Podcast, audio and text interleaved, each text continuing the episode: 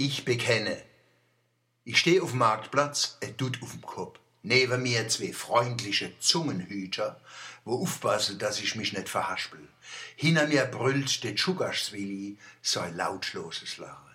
So rett ich freiwillig meine Selbstkritik. Ich bekenne, ich habe gefehlt. In meiner Angst, Mannheim könne verleumdet werden, stellte ich mich den friedlichen, selbstlosen Gegnern der Bundesgartenschau 23 Buga entgegen. Ich bekenne, die Briefe an der Wandzeitung WZ verstand ich nicht. Die dumpfe Wut gegen das Hauptquartier in E5 hielt ich für eine Verschwörung. Nochmalige Lektüre belehrt mich. Die Schrift an der Wand zeichnet sich durch extreme Intelligenz, Vernunft und Sachkenntnis aus, wenn es um Fragen von Stadtentwicklung und Kredite geht. Ein Kämpfer für die Buga sagte, Mannheim kann der Bundesgartenschaugesellschaft nicht jeden Schrottplatz anbieten. Das heißt, Mannheim kann der Buga-Gesellschaft kein schlechtes Gelände anbieten.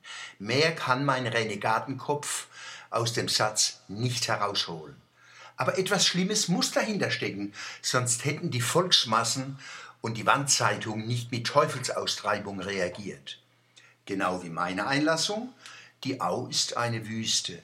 Ich hatte das im übertragenen Sinn gemeint, wie Badisch-Sibirien. In der Au herrschten während der Sommerwochen über 40 Grad Celsius, nachmittags um fünf. Jetzt weiß ich, im übertragenen Sinne reden ist konterrevolutionär. Da könnte man gleich Kafkas Der Prozess lesen.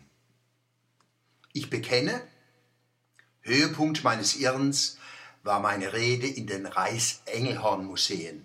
Mangel an Demut hindert mich, den tiefen Humanismus zu erkennen, der sich in den ruhigen, feinen Argumenten verbarg, die mir entgegengehalten wurden.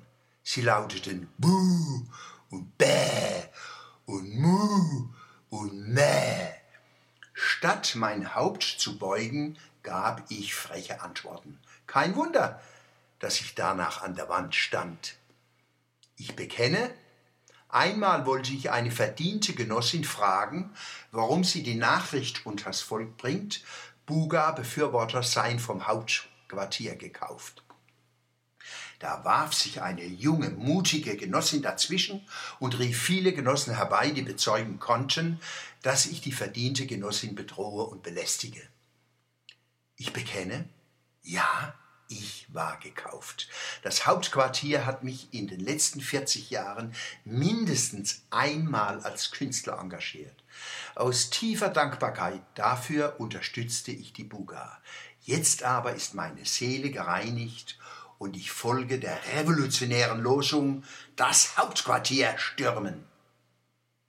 Fertig. Jetzt verbeuge mein Zungenhüter mich noch einmal und drehe mein Arm, bis es aussieht, wie wenn ich lächle tät. Dann setze sie mich in den Zug nach Ewasch-Sibirsk in Westsibirien.